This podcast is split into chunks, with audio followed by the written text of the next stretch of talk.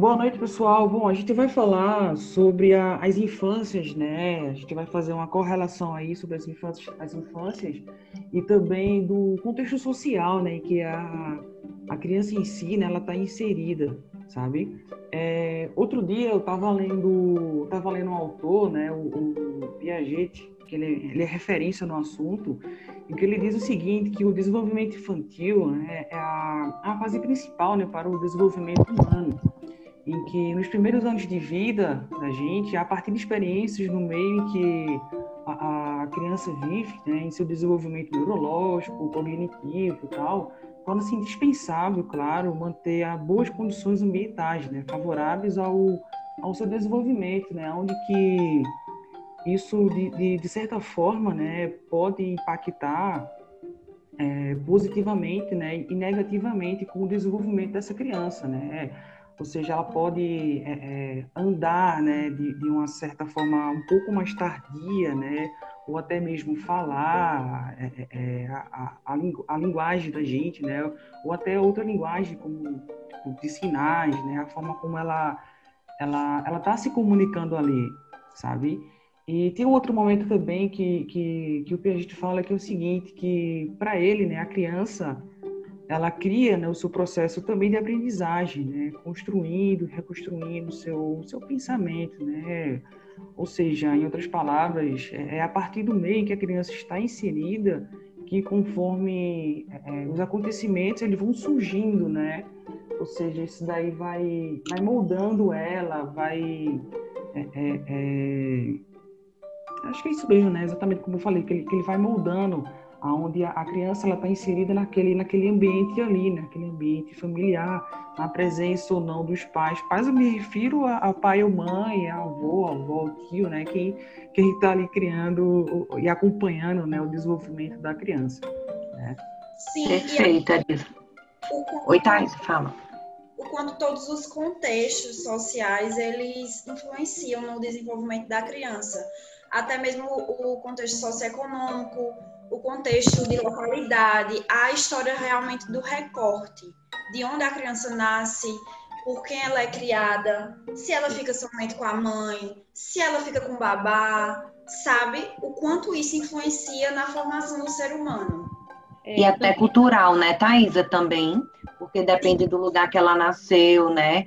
A, a, e como aquele ambiente ele, ele, ele trata da questão do desenvolvimento humano, né, em relação ao crescimento, desenvolvimento motor, os aspectos gerais, o desenvolvimento cognitivo e psicossocial também. E assim, voltando ao que a Thaisa falou aí, a questão econômica, assim, a gente pode perceber que uma criança que a família tem uma, uma certa condição financeira melhor, é, isso não justifica, mas com certeza essa criança vai ter mais estímulo e desenvolvimento no seu na sua infância. Por quê? É, são de pais que têm uma certa condição, então, mesmo que eles não possam dar atenção, mas assim, tipo, é, bota num reforço, é, contrata uma babá que possa fazer o papel deles. Então, essa criança vai se desenvolver melhor do que uma criança que tem uma, uma baixa condição, uma família que tem uma baixa condição. É Isso. Né? Tem, também a gente tem que falar que a, o afeto e o vínculo, eles também são extremamente importantes para que ele tenha uma a criança, né, tenha um desenvolvimento saudável e criativo. É o essencial, né? Isso. E aí, eu acho que é, que é legal a gente trazer aqui para a nossa conversa, né, a pesquisa que a gente fez com duas crianças que, como já foi citado anteriormente por João, elas têm basicamente dois meses de diferença um do outro, né? E, e é, são crianças que elas tiveram um crescimento, né? Alguns aspectos do crescimento, por exemplo, o período que nasceram, o peso, é, se mamaram, não mamaram, é, é, essas questões aí de forma muito semelhante, mas em relação ao desenvolvimento motor, a gente já percebe algumas diferenças, por exemplo, né? Uma, é, ela, ela engateou no período é, um pouco, um pouco antes, a outra um pouco depois, andou um pouco, a criança um andou um pouco antes, a criança dois um pouco depois. Mas é, é, com essa pesquisa que a gente fez, a gente percebeu que nos aspectos gerais, em perguntas que a gente fez, como se a criança um ou dois assistia TV ou acessava o celular, a gente percebeu que é, era bem discrepante, né? Porque uma das crianças assistia muita televisão desde os seis meses, né? Já a outra não. A outra ela teve contato aos seis meses, mas é, é, ela só teve e era com baixa frequência, né? Exatamente. Ela só teve acesso mesmo a partir dos, dos três anos.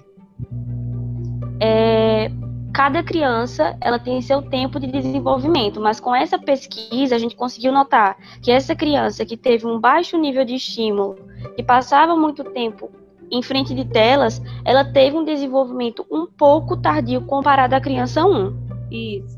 Exatamente, sobretudo no desenvolvimento cognitivo em relação à fala, né, Vitória? A gente, a gente o que a gente percebeu é que a criança 1, ela, ela foi estimulada, perguntas como, se quando ela queria água, por exemplo, que ela não conseguia falar, se a mãe estimulava se ela queria água, repita, fale. A mãe dizia que sim. Já a criança que não fala até hoje, aos dois anos de idade, a mãe é, é, ela deixa abertamente, é, ela fala abertamente que não estimulava, né, que ela não incentivava e que ela simplesmente entregava na mão da criança. Então, a gente percebe aí, como a Vitória disse, que os estímulos é, foram dados de forma muito distinta, né? Uhum. E assim, e, encaixando também um pouquinho nessa parte aí, Carol, é, tem a questão da, da segunda criança, é, o fato dela não, não ser tão des, não, não desenvolvido tão bem assim, né, os aspectos dela, é a questão do que os pais é, não, não fazia a questão do estímulo muito. E também, assim, ela é, tinha acesso a celular, telas desde os seis meses. Por quê? Porque, infelizmente, nós que somos mãe, a gente às vezes peca, no sentido de que, agora é, tem que deixar bem claro, a gente peca no sentido de deixar a criança meia hora, uma hora com o celular para a gente fazer um almoço, para a gente arrumar uma casa ou algo desse tipo. Agora, existe pais que uhum. deixam, infelizmente, a criança pendurada num celular para tipo, estar tá conversando, entendeu? E isso aí é ruim para a criança, porque desist, é, elas vão ficar acomodadas e não vão desenvolver o. Uhum. É, é, é, interessante é, esse, esse ponto, né, no que envolve a questão do estímulo, em que é, e a atenção em si, né, que os pais dá e também não dá, mediante a forma como está sendo apresentado ali aquele estímulo para a criança, né, em si. Né? A gente sabe que a tecnologia, né, ela está aí também de certa forma para ajudar, né, quando se sabe é, fazer o bom uso dela entende? E também, né, quando a gente não sabe fazer o bom uso, né, a gente acaba, a gente acaba é, é meio que sem intenção, né, lógico, é, é, provocando, né, o, o, de certa forma impactando, né, no, no, desenvolvimento lá daquela, daquela criança. Outro dia, eu estava conversando com uma colega da gente que está aqui presente, que é a, a, a Laís Eduarda, né, em que a gente estava conversando, tá? Ela trouxe um fato bem interessante, né? De uma, de uma filhinha da, da, da patroa dela, né? Laísa, tu pode falar pra gente, é, por favor? Sim, minha gente, em relação assim, a filha da minha patroa é muito ativa, tipo, ela passa o dia inteiro correndo na loja e tal, e pra acalmar ela, a gente dá o celular dela, o celular dela, só que isso influencia muito, porque os desenhos que ela assiste é tudo inglês, e tipo, ela já vai fazer três anos em janeiro, e tipo, a voz dela, tipo, tudo que ela fala é inglês, é tipo, não sei explicar, mas é, é em tudo em relação aos desenhos. A avó dela fala que é genética. É, que o pai dela falou com quatro anos, outro tio dela veio falar com cinco anos e ainda falou gago. Entendo. Isso é um estímulo bom. É, eu ia dar um exemplo também completando o que o homem falou. É, eu lembrei muito sobre a mãe suficientemente boa, porque eu tenho um exemplo no meu trabalho a minha colega de trabalho, ela tem uma filha e muitas vezes já ela deixa de falar comigo em, em rede social para dar o celular dela à filha dela, porque a criança chora e pede, e ela pensa que está fazendo o bem à criança dando o celular para acalmá-la. Sendo que na verdade não. E ela gente, acaba. O celular virou a nova chupeta, né? Parece. É, exatamente, Naisa. E aí a gente é muito importante que a gente fale sobre esse contexto que a gente está vivendo, que é a pandemia, que é, volta aí para assim, até os pais que são orientados, que têm consciência, precisaram recorrer a esse tipo de, de estímulo, né, que é a de televisão e celular, mais do que o normal. Infelizmente, a gente está vivendo momentos muito difíceis e que a gente só vai conseguir colher o resultado dessa fase posteriormente, já que as crianças tiveram muita limitação aos espaços públicos é, e a fazer atividades que eles ir para a escola, brincar, correr, ficaram enclausuradas dentro de casa, tendo acesso a, a muita tecnologia. Então, com certeza, certeza isso vai impactar em muitas crianças, né, no desenvolvimento de muitas crianças. É uma realidade e a gente vai ver Querendo o quanto foi maléfico. Querendo a gente tá Carol, elas Pode falar, né? Assim, querendo ou não, é só complementando o que a Carol falou. Querendo ou não, as crianças, mesmo que a gente não quisesse, elas ficaram prisioneiras né, da, da tecnologia. Né, da, da, Verdade. A gente para para pensar também no fato da falta de contato com outras crianças, porque as crianças não medidas de segurança, né? Não tá indo para a creche, não tá indo para a escola. Então imagina esse tempo todo uma criança sem todo esse contato com outra criança. É, sem poder perfeito, brincar com outra criança, só com tela, só com brincadeira com mãe, pai. E veja, aproveitando a sua fala, na própria pesquisa, João trouxe é, a, a, o fato que dessas duas crianças, uma tinha muito contato com a criança com os primos, que era a criança que conseguiu se desenvolver melhor, e a outra criança não, ele só tinha contato com adulto. E veja, mesmo no cenário fora da pandemia, a gente já vê o quanto é maléfico a criança não ter acesso a outras crianças e conviver só com adulto, porque a gente sabe que a criança desenvolve envolve com outras crianças mesmo. É. Né? Então, se, é, se, no momento normal já, já há um, um, um problema, imagine na pandemia, porque de fato, crianças que têm irmão, tudo bem. Mas quem não, quem, quem não teve irmão nessa pandemia ficou isolado, realmente convivendo só com adulto, né? E, e a gente traz até o conceito do próprio Vygotsky, de, de, da psicologia social, que diz que o indivíduo é construído a partir da sua intervenção com o meio, com a sua intervenção com os outros homens.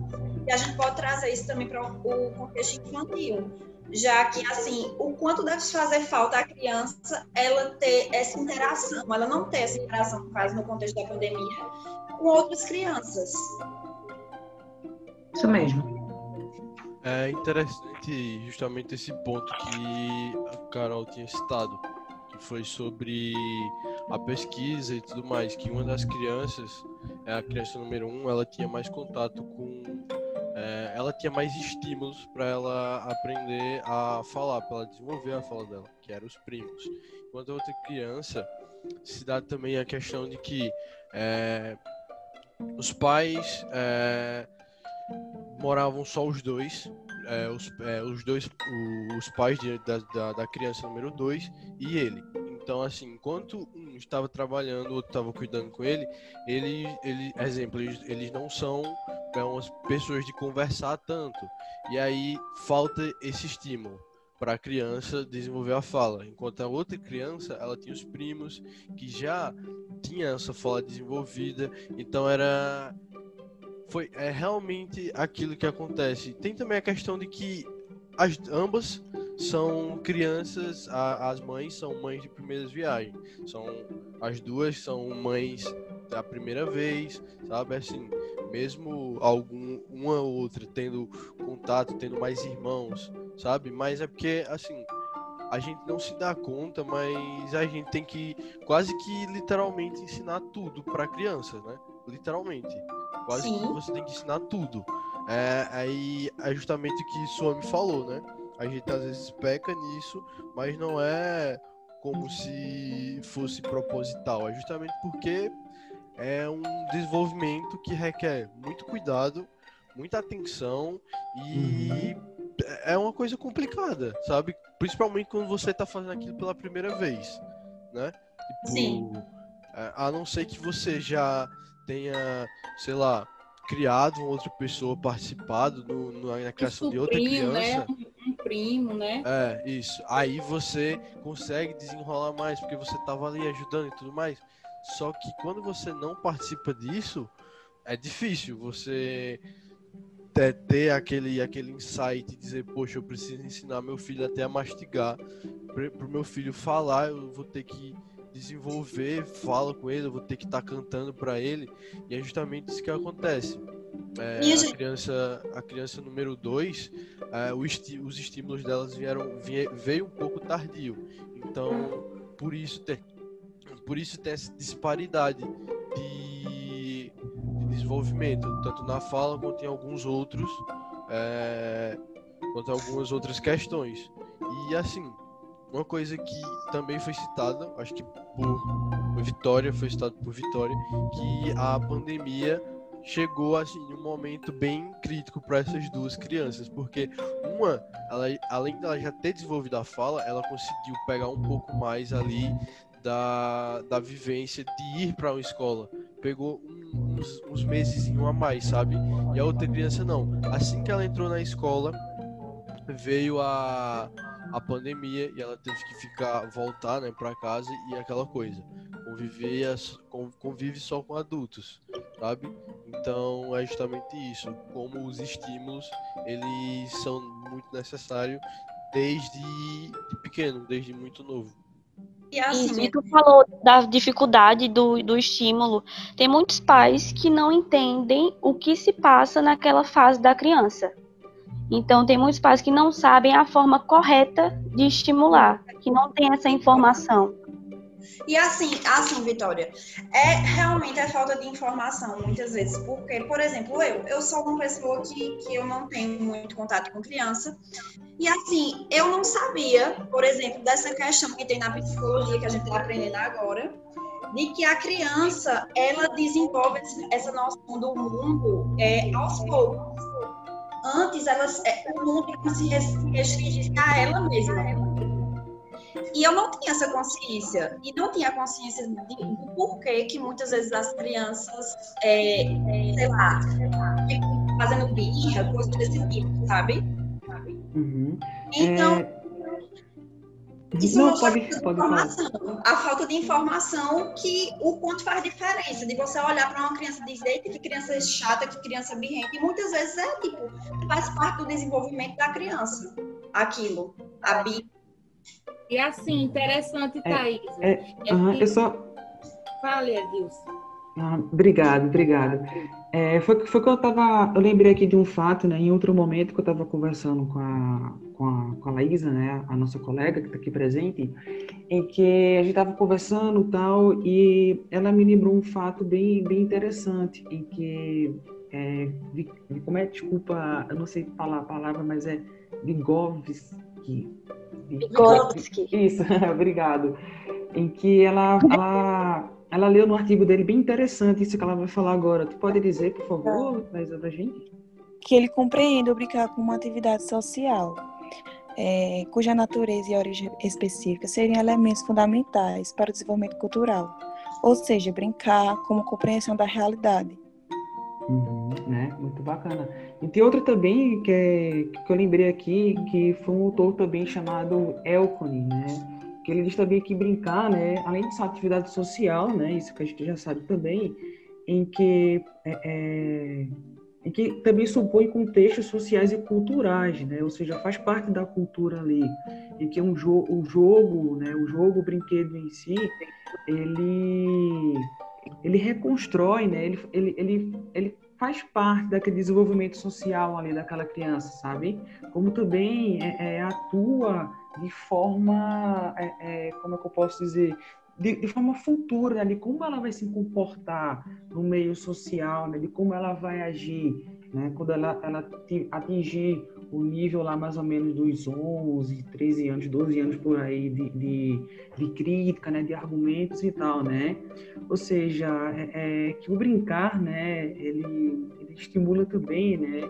Que deve ser sempre orientado, né? Principalmente aí por um adulto, né? Acho que isso a gente tem que frisar essa questão da, da criança estar tá lá né, com a presença do adulto, logicamente responsável, né, e que também na escola o professor, né, ele deve fazer parte também dessa brincadeira dela, né, medi é, é, mediando ali, né, brincando junto, tal, né, e, como eu falei, a importância do adulto, né, aí a gente traz para o nosso contexto familiar, né, que é em casa, né, a forma com que os pais eles devem estar presentes ali, né, devem participar daquela brincadeira ali aonde que, que de certa forma né, vai proporcionar uma, uma boa um bom significado aí de aprendizagem, né? Estimulando, motivando. É Dilson, o que você está falando é até o que Lázaro é super importante, porque é, eu estava, assim, é uma vivência minha pessoal, né, com meu filho, e eu também é, andei estudando que, assim, é, tem jogos que eles são essenciais nesse momento de vida, né, de passagem aí de, de dessa primeira até para a segunda infância, desse período do sensório motor para pré-operatório e tal. É, é, nessa idade de três anos, assim, dois para três anos, é, jogos de regra, é, montar, montar quebra-cabeça, é super importante, estimula uhum. muito Jogo o, lado, da memória. o desenvolvimento cognitivo. Minha gente, vocês não têm noção. E tem vários tipos. Tem, tem quebra-cabeça com 10 peças, aí você vai aumentando com 20, com 30. Meu filho, por exemplo, tem 3 anos e meio, ele faz quebra-cabeça com 80 peças entendeu? Então, assim, uhum. estimula demais. Jogo da memória estimula muito, sabe? Aqui a gente estimula muito ele com brincar com tinta, né? Pegar na tinta, pintar, a gente deixa ele bem livre. É, você, é, a gente deixa ele também brincar muito de faz de conta. Ele agora está com dificuldade para se alimentar por conta de de, da pandemia, né? É, aí a gente tá brincando, a gente brinca que a gente tá dentro de um avião, faz de conta que meu marido é o piloto, eu sou a comissária de bordo, ele é o passageiro. A gente tá na cadeirinha e ele come, ama comer, porque ele finge que ele tá comendo no avião. Então, assim, é, nesse, é desse tipo de coisa que, que eu acho que vale a pena a gente perder um pouco do tempo da gente, porque é, às vezes uma, numa dificuldade a gente consegue converter, né, uma criança que não estava querendo se alimentar para que ela venha se alimentar, né, e você consegue ensinar muito a ela nesse momento. Verdade. Eu acho que assim a gente já pode estar tá finalizando e para finalizar é, por muito tempo a gente teve a concepção de que criança é um mini adulto. Eu acho que até hoje muita gente ainda tem essa concepção de que, por exemplo, uma criança está chorando no shopping, não pode chorar, porque isso não é um comportamento que um adulto faria.